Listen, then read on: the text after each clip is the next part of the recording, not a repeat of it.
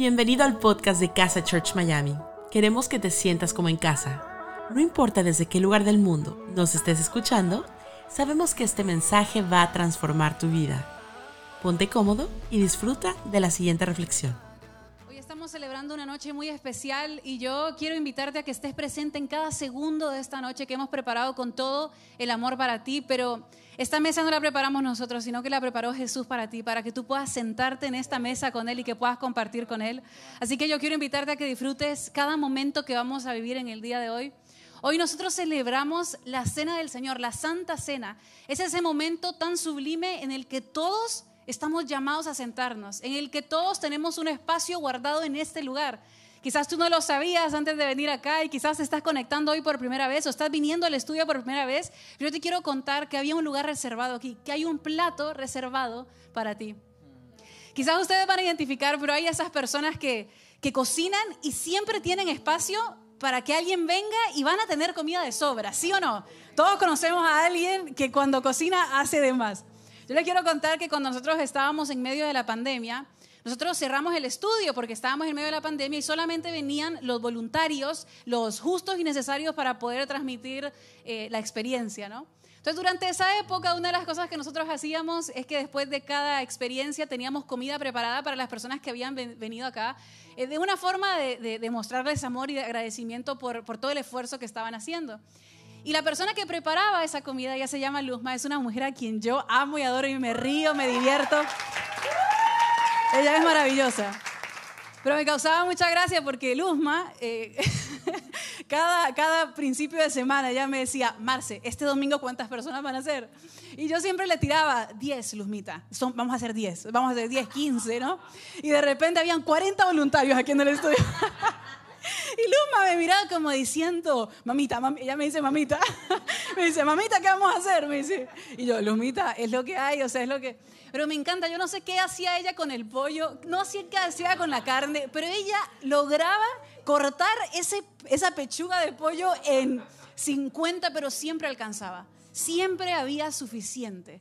Nunca le hizo falta un plato a uno de los voluntarios que vino acá. Quizás alguno comió un poquito menos, pero que le hizo falta un plato, no. Ella siempre tenía suficiente. Y yo pensaba en Luzma, yo decía, qué, qué, lindo eso, todos conocemos a una madre un padre que prepara y decide de, montón o hace que alcance. Y yo quiero contarte que, que hoy hay suficiente comida para ti, que hay, hoy hay suficientes lugares en esta mesa, que no sé qué te han contado en tu vida, quizás has estado alejado de Dios o quizás te contaron alguna vez que por tus errores o por las cosas que habías cometido o quizás por lo que hiciste ayer en la noche, tú no pertenecías a este lugar. Pero yo te quiero, quiero discutir un poco ese pensamiento y, decirte que Jesús te estaba esperando en esta noche y que Él ha reservado un plato para ti, que Él tiene espacio para ti. Eso es lo que nosotros celebramos cada cena del Señor, cada santa cena, que todos pertenecemos en este lugar y hay un lugar reservado para ti. Nosotros somos una iglesia físico-digital. Eso significa que hay expresiones de casa en distintas partes de este mundo. Y una de las cosas que decidimos hacer con el equipo es que van, iban a haber distintas personas que representaban a casa sentados en esta mesa. Cinco personas somos aquí de Miami, pero yo dije, por lo menos una persona tiene que representar a estas expresiones de casa en distintas partes del mundo. Así que dijimos, ¿y qué tal si mandamos a una persona a Bogotá, Colombia, a que nos cuente un poquito lo que significa para él pertenecer a esta mesa? Así que desde Bogotá, Colombia, quiero que recibamos con un fuerte aplauso a Carlos. Hola, soy Carlos Carvajal, tengo 32 años, hago parte del mejor círculo de casa, así es. Eh, hago parte de casa desde que mi esposa me mostró un video de una entrevista de Ezequiel y Camilo. Desde allí me gustó mucho y me devolví hasta ver desde el primer video que estaba subido, hice una maratón completa, se lo recomiendo. Y qué bonito, porque cuando lo hice me sentí parte de casa es muy bonito saber y ser parte de casa, aún así desde la distancia. Porque mi esposa y yo vivimos en Bogotá, sí, somos colombianos y estamos felices. Y más hoy, que es un día especial, estamos celebrando la Cena del Señor. Aunque a veces, no sé si a ustedes les pasa, pero sentimos que no pertenecemos sentarnos en la mesa del Señor, ya que por una otra razón sentimos que no somos aptos. Yo personalmente me sentía que no era apto de sentarme en la mesa del Señor porque había perdido mi identidad. No sé si a ustedes les pasó, pero yo desde muy pequeño sentí que no pertenecía a algún grupo en particular. Siempre quise ser aceptado, ya que en algún lugar siempre me sentía el diferente. No sé ustedes qué hubiesen hecho, pero yo por ese motivo traté de ser quien yo no era, traté de ser alguien diferente. Traté de hacerle creer a las demás personas que podía tener sus mismos gustos, sus mismas creencias, su misma forma de hablar, hasta su misma forma de vestirme. Era como un comodín. No sé si ustedes conocen en las cartas o en los naipes, la figura del comodín o el joker puede representar cualquier carta que ustedes necesiten. Pues ese era yo. Según la persona o la ocasión, podía fingir ser alguien para simplemente sentirme aceptado o sentir que pertenecía a algún grupo. No sé si ustedes se han sentido así, pero yo podía mirarme en un espejo y la persona que veía reflejada no era yo. Podía estar en un cuarto lleno de gente y sentirme totalmente solo.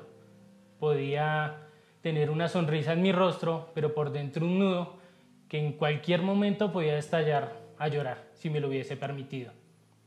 Realmente me perdí a mí mismo, perdí mi identidad. Hasta que un día, en una conversación que ni siquiera iba dirigida hacia mí, encontré y acepté a Jesús en mi vida. Y unos versículos que se los quiero compartir el día de hoy. Eh, los escribe el rey David, están en el libro de los Salmos, capítulo 139, versículos del 1 al 4. Les voy a leer la traducción en lenguaje actual. Dios mío, tú me conoces muy bien, sabes todo acerca de mí, sabes cuándo me siento y cuándo me levanto. Aunque esté lejos de ti, me lees los pensamientos, sabes lo que hago y lo que no hago. No hay nada que no sepas. Todavía no he dicho nada y tú ya sabes qué diré. Encontré a alguien que realmente nos conoce, nos acepta y nos ama.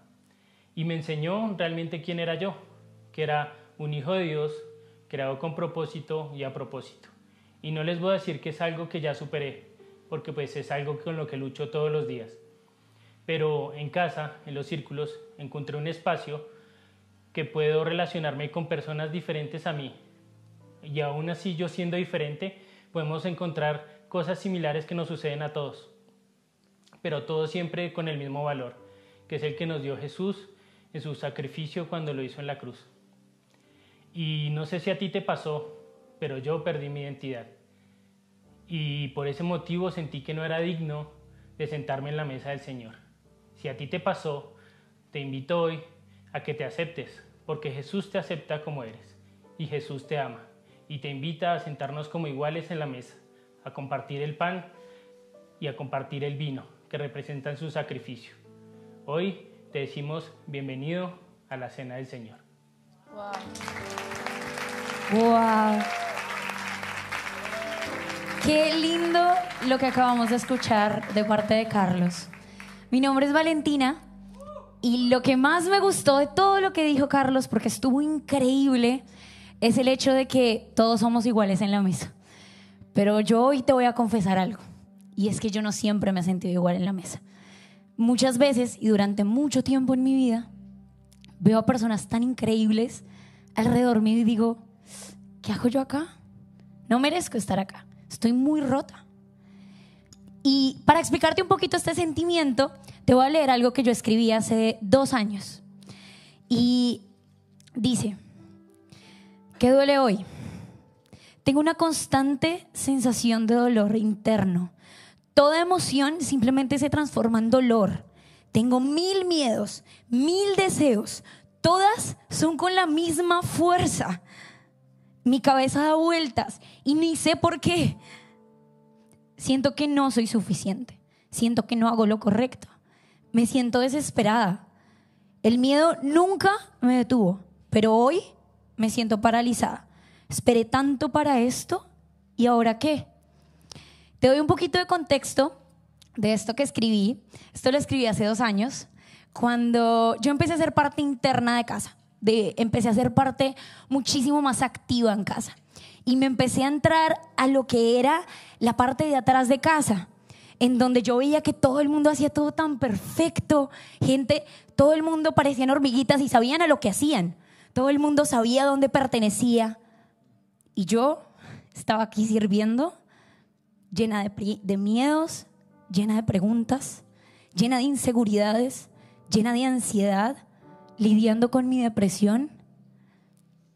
Y me preguntaba, ¿qué hago acá? Es que yo no merezco estar acá. Y de pronto tú te puedas sentir relacionado con este sentimiento y me digas, vale, es que yo estoy muy roto, muy rota para ser parte de algo tan bueno como esto, como la mesa de Jesús. Y te quiero decir que te entiendo. No sé si de pronto fue la ansiedad, si de pronto fue la depresión, no sé si de pronto fue un fracaso que viviste, no sé si de pronto fue un error que cometiste o de pronto fue alguien que te hirió tanto que te ha roto en pedazos y llevas cargando estos pedazos en una maleta en la cual te ha hecho sentir que tú no eres suficiente para sentarte en esta mesa.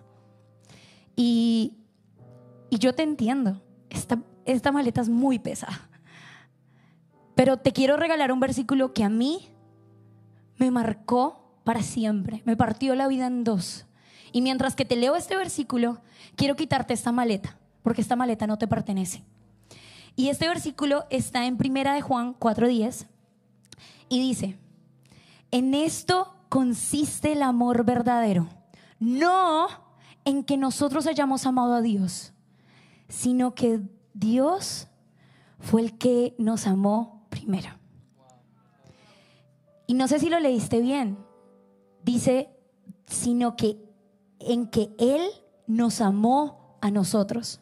Déjame decirte que esos pedazos rotos, el sentarte aquí en la mesa no se trata de ti, no se trata de mí, se trata de quien nos invitó a la mesa, que fue Jesús. Y, y precisamente por eso es que el asiento en la mesa, este espacio en la mesa, es sin requisitos. Aquí no tienes que venir con nada resuelto.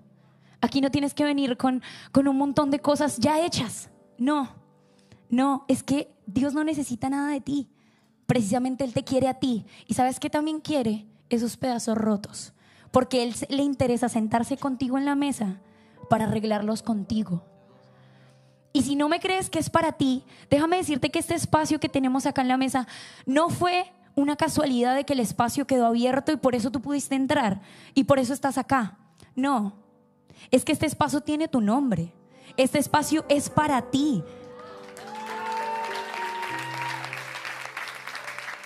La verdad es que hay un principio que yo aprendí de este, de este versículo y es un principio que tengo tatuado en mi corazón y lo tengo también tatuado en mi piel.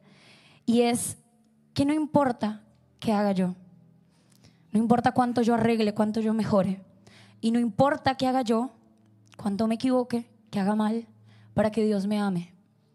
Es que Dios me ama y te ama lo suficiente. Ni más ni menos. Ni un poquito más, ni un poquito menos. Su amor es suficiente.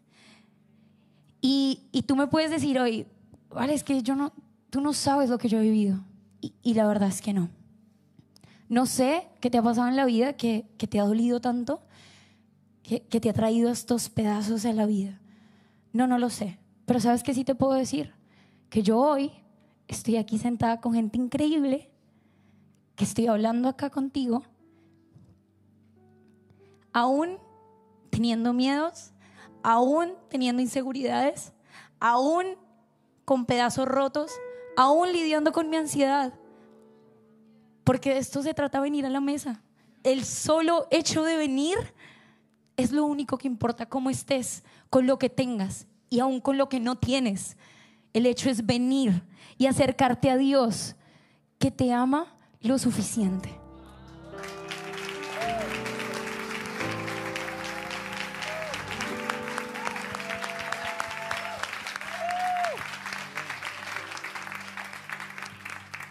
Cuán importante entender cuánto nos ama Dios, ¿no? Gracias, Vale. Lo necesitaba oír. Mi nombre es Jorge Finol y yo quiero hablarte. Vamos, quiero hablarte esta noche acerca de la culpa. Emoción que creo que todos en algún momento hemos sentido. Y si no has sentido todavía, no quiero ser malo, pero lo vas a sentir. ¿Sabes por qué? Porque yo, yo personalmente me he sentido culpable por muchas cosas. y en tres tiempos. Te puedes sentir culpable por algo que hiciste o dejaste de hacer en pasado. Te puedes sentir culpable por algo que estás haciendo o no estás haciendo presente. Y te puedes sentir culpable por algo que vas a hacer o no vas a hacer. Yo en los tres tiempos me he sentido culpable. Soy experto en la materia. Y hoy quiero hablarte de tres cosas acerca de la culpa. Número uno, la culpa no define quién eres. A veces te vas a sentir culpable por intentar algo. Saben que cuando estaba recién casado, tenía quizás unos tres meses de casado, quería ser un buen esposo. Yo no estuve casado antes, no me leí ningún libro antes y yo decía, ¿cómo hago para ser un buen esposo? Resulta que se me da por lavar la ropa de mi esposa. Agarro la ropa, unos leggings, una jean jacket, unas camisas y yo entro, hoy voy a lavar tu ropa. Y ella me dice, lo único que te pido es que por favor estos leggings son carísimos. No los dañes. Yo por un momento me sentí en esa escena cuando Jesús le dice a Pedro, me vas a negar tres veces. Ella me estaba diciendo, me los vas a dañar. Pero yo quería ser un buen esposo. Por tanto, yo agarré los leggings, los metí en la lavadora, agarré una jean jacket. Quiero abrir paréntesis. Yo siempre, yo no reviso los bolsillos. Yo tiro todo. Cuando abro la lavadora me encuentro mis audífonos, mi billetera, todo. Lavé la ropa. Cuando abro, el legging blanco era rojo. El azul era amarillo. Yo llamé a Lala, Lala está acá de testigo, yo, la, yo llamé a Lala, llamé a mi mamá, llamé a mi hermana. Ustedes no tienen idea de lo culpable que yo me sentí. Y en ese momento estaba teniendo el peor día de mi vida, me sentía súper, súper culpable. Y lo peor es que ella me llama y yo le digo, ¿está todo bien? Antes de que me preguntara cómo estaba. Hay algo curioso de la culpa, es que la culpa te expone de manera natural. Y lo peor es que yo me sentía merecedor de cómo me sentía, el peor esposo, el peor lavador de ropa. me sentía lo peor. Y hay algo que hace la culpa. La culpa te hará creer que en donde estás es donde mereces estar. Quiero decirte algo, nunca nadie te va a juzgar como tú lo haces contigo mismo, porque tú eres la única persona que permanece contigo 24/7. Y tal vez el primer paso para sentirte libre de culpa es hacer las paces contigo es entender de que simplemente te equivocaste. ¿Saben que yo tengo una hermosa hija, Elía? Eh, se las voy a presentar, hay una fotito por ahí para que la vean. Es hermosa. Pero no se dejen comprar con esa foto. Miren la siguiente. Una cara de mala. Ella ya comenzó a hacer travesuras.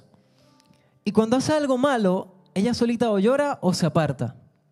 Y hay algo que Dios me ha enseñado desde que soy padre es que nosotros, Dios no nos aleja, nosotros nos alejamos. La culpa nos aleja de Dios. Y cuando ella hace esto, yo agarro y la siento a mi lado, la abrazo y la beso más que nunca porque no hay nada que ella pueda hacer que la aleje y la aparte de mi amor. No hay nada que tú puedas hacer que te aleje y te aparte del amor de Dios. ¿Sabes que Dios no te excluye? Muchas veces tu familia no te excluye. Muchas veces tus amigos no te excluyen. Tú y tu sentimiento de culpa solitos te alejan. Y la tercera cosa de la que quiero hablarte es que la culpa es minimizada cuando tú te responsabilizas. Ese día, cuando llega Rebeca a la casa, yo le digo, ¿sabes qué? ¿Te acuerdas de los leggings? ¿Te acuerdas del blanco? Me parece que te quedaba mejor en rojo. Y le dije, perdóname. De hecho, ya yo los había buscado para comprárselo. Ya en mi mente ya ella me iba a pelear, me iba a pedir el divorcio. Tres meses de casado duré. ¿Y saben qué sucedió? Nada. Me abrazó, se burló de todo mi sufrimiento porque le conté todo lo que había vivido. ¿Saben qué es lo que pasará cuando tú hoy vayas a Dios y le digas, Dios, hice esto? ¿Saben qué sucederá? Que Él te va a agarrar y te va a traer a tu mesa. Te va a traer a sus brazos y te va a decir, no pasa nada, porque no importa lo que tú hagas. Es más, ya yo sabía que lo ibas, que lo ibas a hacer y aún así seguí confiando en ti. Te seguí amando. Hay un versículo que quiero regalarte y está en Romanos 8.1. Por lo tanto, ya no hay condenación para los que están unidos a Cristo Jesús. No hay culpa. Porque no se trata de ti, se trata de lo que Él hizo en la cruz por ti. Te libró de toda la culpa, te libró de todo lo que puedas sentir para darte un espacio hoy a ti en la mesa del Señor.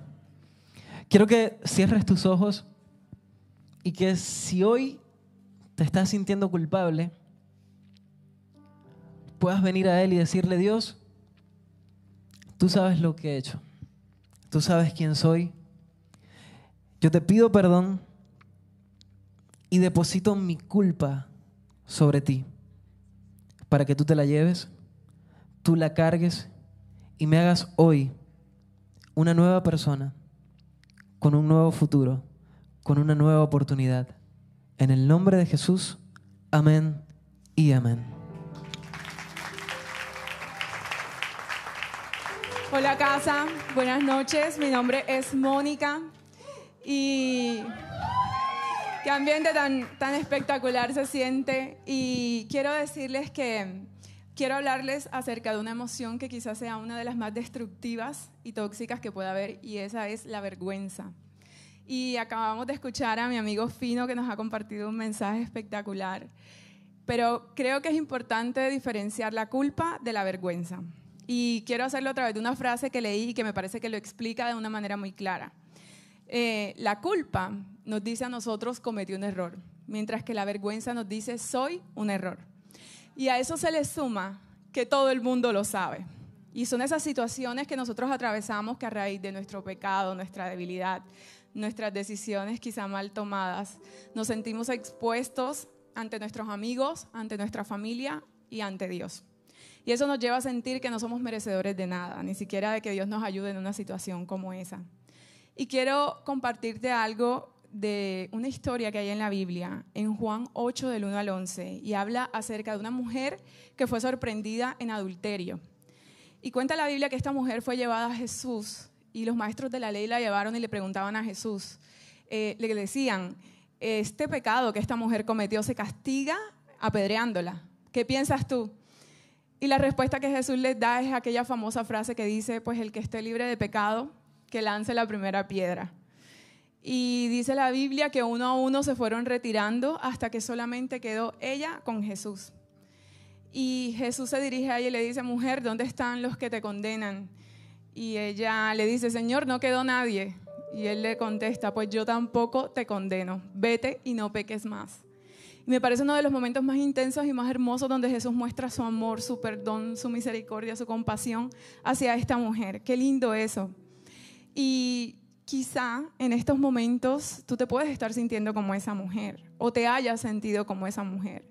Creo que podemos decir que en un punto de nuestra vida nos hemos sentido llenos de vergüenza, nos sentimos juzgados, señalados.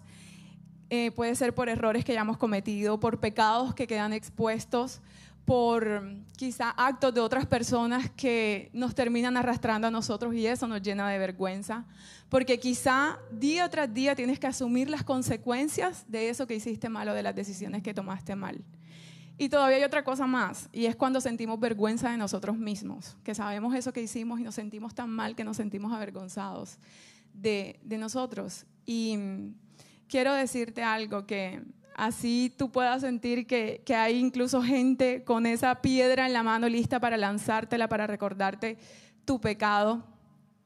Si esa es tu sensación, si eso es lo que tú has vivido o estás viviendo, te quiero decir que, que hay un mensaje de Jesús en, en todo esto.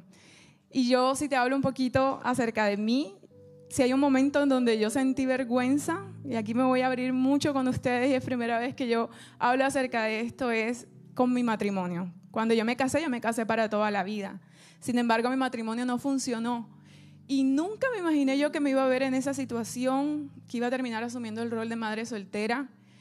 Y yo sentía que cuando a mí me, tocaba enfrentarme a alguien que, me, que yo tuviera que decirle, eh, sí, es que ya no estoy casado, ya me separé, entonces eh, cada vez que yo tenía que decir eso era como que yo estuviera admitiendo públicamente fracasé cada vez que yo lo decía, yo sentía que era un fracaso que yo había cometido y que aparte de eso, en, en la mente de esa persona estaba diciendo, ¿qué tendrá ella de malo? Y era como que yo mismo me hacía la idea y no sé si las personas que han atravesado eso de pronto se sientan identificados conmigo. Es más, a veces se me venía, y no sé si les habrá pasado también, como que eh, si ya tu ex rehizo su vida y ya tiene otra vez este, formando un hogar y todo, uno dice, no, ya ahora sí, ya quedé yo como que ya la, la mala de la película, pero todo eso es falso, todo eso es mentira. Y yo les puedo decir que que en el camino que he recorrido con Dios, a pesar de que en un momento yo sentía vergüenza por eso, ya no es así.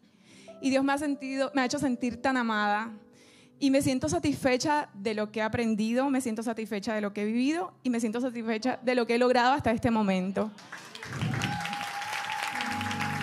Y les quiero decir una cosa más. El rol de madre soltera siento que lo, lo he llevado con amor, con responsabilidad y voy a, decir con orgullo que me siento muy feliz de la forma en que soy la clase de madre soltera que soy hoy. Y sabes algo que no sé si puedo decir orgullo y humildad, lo digo con humildad en la misma oración, pero, pero sí me siento orgullosa. Y, y hoy te quiero hablar, si es tu caso, si es tu situación, cualquiera que sea lo que te está motivando tu vergüenza. Jesús ha preparado para ti un espacio y hay algo muy lindo y es que Jesús es especialista en los nuevos comienzos. No pierdas de vista eso. Él es especialista en hacer todas las cosas nuevas. Y aquello que de pronto para nosotros fue un final es un nuevo comienzo, es una nueva vida que Él está haciendo para nosotros, como en esa oración que repetimos aquí en casa, lleno de vida, lleno de sueños. Él puede volver a darte esa vida independiente de lo que tú sientas que ha sido una vergüenza para ti. Y a ti que me estás viendo en la cámara, a través de la pantalla donde estés, a ustedes que están aquí en el estudio, quiero repetirles esas palabras que Jesús le dijo una vez a aquella mujer y que hoy esas palabras aplican para ustedes y aplican para mí. Y es, yo tampoco te condeno. Yo tampoco te condeno. Ven y ocupa tu lugar en la mesa del Señor. Este es tu espacio. Siéntate en Él y disfruta de todo lo que Dios tiene para ti. Muchas gracias. Le damos más fuerte el aplauso a todas las personas que estuvieron compartiendo hoy. ¡Qué belleza, por Dios! Cuéntenme si este no es un equipo clase A. O sea, si este no es el equipo con el que ustedes quieren irse a la guerra. Yo por lo menos sí. Espectacular, maravilloso. Qué lindo. Qué lindo y, y, y qué fuerte cuántos motivos que nosotros tenemos para sentirnos no dignos, para sentirnos que no pertenecemos. A veces es porque no aceptamos quienes somos, a veces es por culpa, a veces es por vergüenza, a veces es porque nos sentimos rotos y nos sentimos insuficientes. Y no sé si te sentiste identificado con las distintas historias que escuchaste en el día de hoy. Te quiero contar lo que me pasó a mí cuando yo tenía como 15 años. Cuando yo tenía como 15 años me invitaron a una iglesia y, yo recuerdo esa primera vez que yo fui a la iglesia y, y, yo recuerdo que la persona que estaba hablando decía, si tú te sientes quebrantado, si tú te sientes mal, si tú tienes miedo, si estás pasando por un mal momento, pues entonces este mensaje es para ti. Y yo recuerdo que en ese momento de mi vida, claro, cero problemas, 15 años, yo decía, no estoy quebrantada, no tengo problemas, no tengo miedo, no tengo nada, estoy bien, ¿no? No sé si alguna vez te sentiste así, decir, la verdad es que qué lindo todo esto que escuché, pero no me siento identificado porque yo en esta etapa de mi vida estoy pasando por un buen momento. La verdad es que no me siento insegura, no, no siento que me hace falta identidad, no me siento culpable, no, no, tengo ninguna vergüenza, no tengo problemas familiares, financieros. ¡Wow! Quiero conocerte, pero... pero hay etapas en donde, si estarás de acuerdo conmigo, uno dice, bueno, la verdad es que yo estoy bien. Estoy en una etapa que estoy disfrutando y estoy en una buena etapa de mi vida. Pero yo te quiero contar que si tú estás en una buena etapa de tu vida, igualmente tienes un espacio en esta mesa. Y hay algo que te quiero contar. Fíjate lo que dice Juan 10:10. 10. Dice, el ladrón viene solamente para robar, matar y destruir. Pero yo he venido, dice Jesús, yo he venido para que tengan vida y para que la tengan en abundancia. Esa es mi parte favorita, para que la tengan en abundancia. O sea, dice, no solamente quiero darte vida, sino que te quiero dar mucha vida. Y a veces nosotros confundimos algo porque decimos, bueno, al tener a Jesús en mi corazón, pues yo tengo que sentirme siempre satisfecho o sentirme siempre satisfecha. Y eso es una realidad. Pero hay una diferencia entre sentirse satisfecho y ser conformista. Te quiero contar que Jesús siempre tiene más para ti. Que si tú vienes a esta mesa diciendo, la verdad que yo estoy en una situación óptima en mi vida, yo te quiero contar que Él tiene más para ti. que Él no solamente quiere que estés feliz con esto que tienes, sino que lo que te quiere contar es que lo puede doblar y que aún lo que estás viviendo en el día de hoy, Él te puede dar aún más. Yo quiero contarte que yo creo en un Dios que tiene en sus manos bendiciones listas para dártelas a ti. Así que si estás pasando por esta eh, temporada o época que es la mejor de tu vida, pues vienen cosas mejores para tu vida. Eso creo yo, que Él quiere que tengamos una vida llena de abundancia de todas las áreas. Y a veces nosotros tenemos el concepto equivocado de decir, bueno, como yo voy a los pies de Jesús, entonces tengo que ser humilde, poquito, que- yo gracias, no, no, no, no necesito más. Y nosotros confundimos ese sentir, porque la realidad es que Dios lo que tiene para nosotros pensado en esta tierra es que empecemos a vivir el reino de los cielos aquí, desde, desde hoy, a partir del día de hoy, en toda área de tu vida. Así que lo primero que Él quiere que sepas es que Él puede hacer las cosas aún mejor. Y lo segundo que te quiero contar, que si estás pasando por un buen momento, tienes un espacio aquí en esta mesa y lo que quiere Jesús es celebrar contigo. El día de ayer tuve una sesión con mi terapeuta y fue una sesión muy importante para mí, porque yo comencé la sesión diciéndole a ella, sabes, Dr. Green, eh, estoy muy bien y te quiero contar que estoy muy bien, me siento espectacular en este momento. Y yo por un momento dije, bueno, ¿será que necesito la sesión? Porque si estoy bien, ¿para qué voy? ¿no? Eh, pero la realidad es que yo quería ir y contarle y hacerla parte del proceso que yo estaba viviendo porque ella ha sido parte. Entonces, a veces nosotros decimos, no, no, es que cuando esté mal, yo voy a esta mesa porque me siento culpable, porque me siento con vergüenza, ¿no? Pero Jesús lo que quiere es, saborearse la victoria contigo. Jesús lo que quiere es celebrar de lo que estás viviendo. Y ayer mi terapeuta me decía, Marcela, ¿y estás escribiendo sobre lo que estás viviendo en este momento? Le digo, sí. Todas las mañanas estoy escribiendo motivos de agradecimiento por cómo me siento. Porque hoy que estoy bien no es una preparación para cuando los tiempos estén mal. Hoy estoy bien y quiero celebrar que estoy bien. Jesús quiere celebrar contigo. Él quiere aplaudirte y decir, yo estoy contigo, vienen cosas mejores y estoy feliz que podamos saborear de esta mesa. Así que independientemente de la situación en la que estés, si te sientes identificado con, con mis amigos que acaban de hablar o quizás tú dices, no, la verdad es que yo estoy muy bien, yo quiero contarte que cosas mejores vienen para ti y que Jesús lo que quiere es que brindemos y que digamos, wow, mejores cosas están por venir. Él quiere hacerse parte de tu proceso. ¿Sabes que eh, yo no soy muy fan del fútbol, pero la verdad es que me he hecho fan del fútbol por amor a mi esposo y por amor a mis amigos, porque aquí todos son de boca, la mayoría son de boca. y entonces, ayer, amén, dicen por ahí. y entonces ayer jugó Boca, les cuento, porque yo, a mí me tienen al tanto todas las mañanas, me van contando cuáles son las ulti- los últimos tweets de, de, la, de, la, de la 12 tuitera. ¿no? entonces me van contando. Y entonces eh, Ezequiel me cuenta esta mañana que el día de ayer hubo un partido de Boca y entonces el, el, el, portero, el arquero, el arquero se, se tenía claro los nombres, ¿no? El arquero se lesionó y generalmente hay una persona que lo, que lo reemplaza si esa persona se lesiona. Pero el segundo que lo tenía que reemplazar no estaba ahí.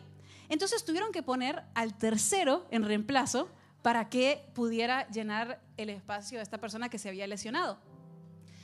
Y esta persona, el tercero, por así decir, eh, es un jovencito de 19 años que Boca lo acaba de comprar, me cuenta mi esposo, lo acaba de comprar y dijo, vamos a invertir en este tipo, vamos a empezar a trabajar en él.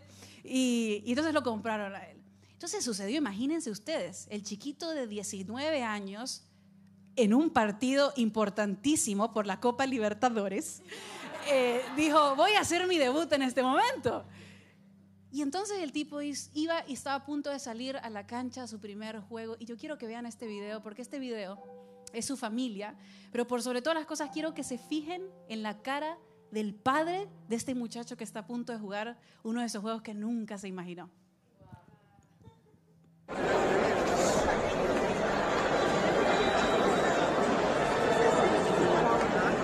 Saya.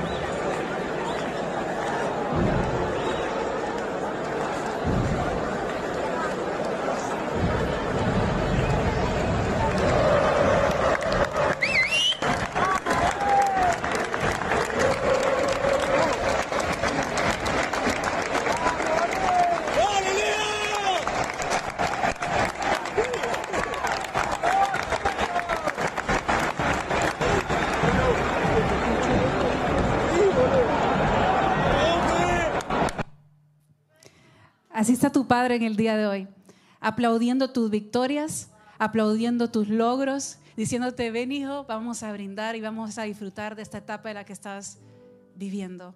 Hoy es una noche muy especial porque todos tenemos un lugar reservado en esta mesa. Así sea que hayas pasado por situaciones en donde no supiste quién eras, si te has sentido insuficiente, si has vivido con culpa, si has vivido con vergüenza, o si quizás estás en tu mejor momento. Aquí está tu padre esperando y diciéndote, ven que hoy vamos a tener una cena juntos. Wow, precioso, precioso, precioso. Les cuento que la mesa de Jesús no era muy diferente a la que estamos hablando. En la mesa de Jesús había un incrédulo como Tomás, que le pidió a Jesús meter sus dedos luego de resucitado en sus agujeros para comprobar que era Jesús. Allí estaba Mateo el ambicioso. Allí también estaba Jacobo y Juan, que Jesús les apodó los hijos del trueno, porque tenían mal carácter. Allí estaba Pedro, el que luego lo negaría. Y sabes, también estaba Judas, el que lo iba a entregar. Y dice la Biblia, me encanta como dice en el Evangelio de Juan, dice que cuando se acercaba la fiesta de la Pascua, sabiendo Jesús que había llegado su hora, que el momento cúspide de su misión en la tierra ya había llegado. Él venía a morir por nosotros. Y en vez de estar triste, dice que amó a los suyos hasta el fin.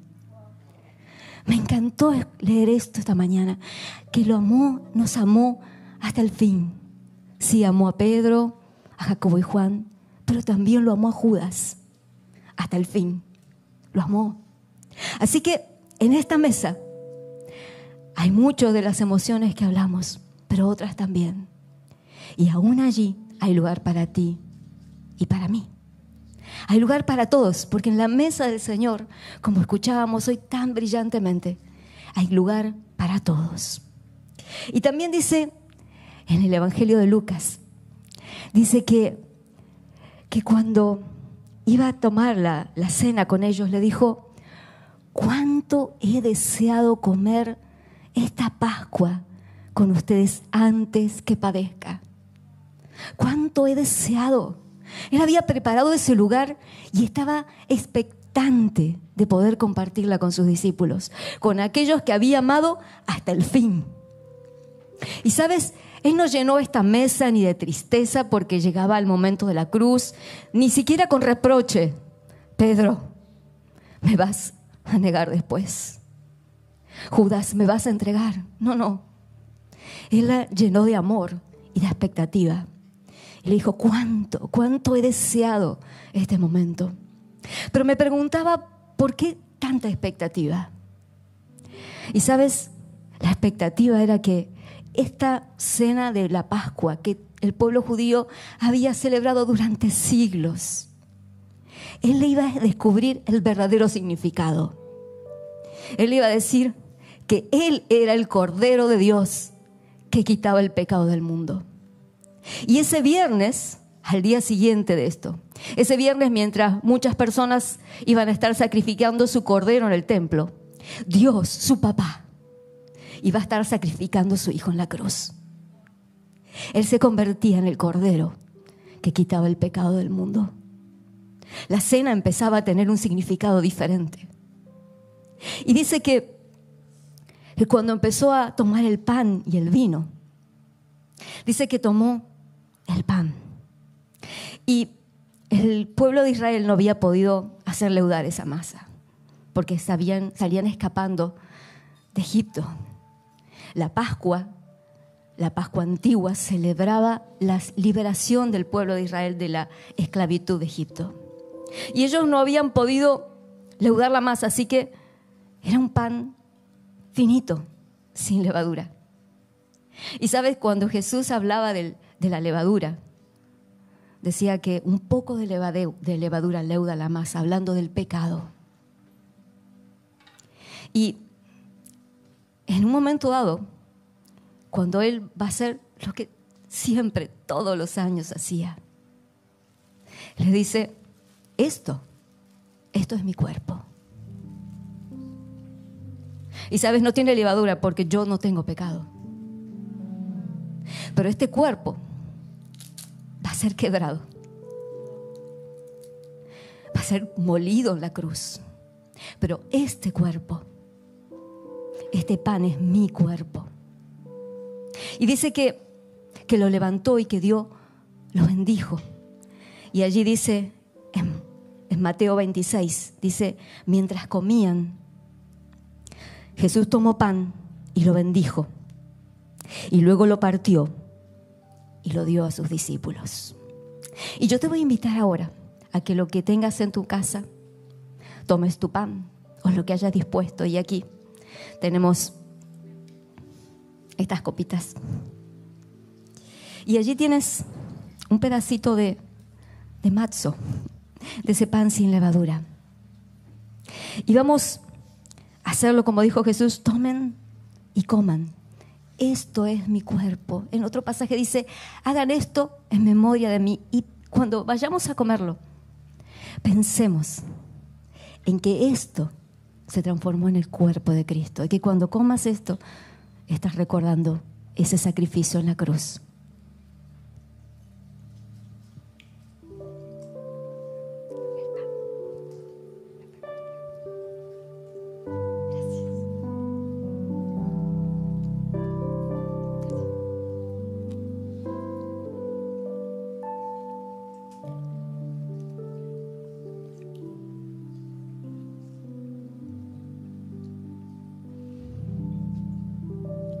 Que después tomó la copa y dio gracias. Y se las ofreció, diciéndoles, venga de ella todos, aún Judas, todos ustedes. Esta es mi sangre del nuevo pacto. Esta, esta sangre que yo voy a derramar en la cruz es sangre del nuevo pacto un nuevo pacto no basado en lo bueno que seas. Por eso en esta mesa todos tenemos lugar. Aquellos que estamos rotos, aquellos que sufrimos temor, aquellos que sufrimos vergüenza, culpa, lo que sea. Porque este nuevo pacto no es en tu, en tu obediencia, no es basado en tu obediencia o en cuán bueno sea o cuánto religioso seas, sino es basado en la sangre de Cristo. Porque Él pagó el precio y dice, esto es mi sangre del pacto, que es derramado por muchos para el perdón de pecados. Así que yo te invito a que ahora tomes tu copa, donde estés. Y si estás aquí, tomes tu copa. Y la bebas pensando que esto es la sangre que Cristo derramó por ti en la cruz para perdón de tus pecados.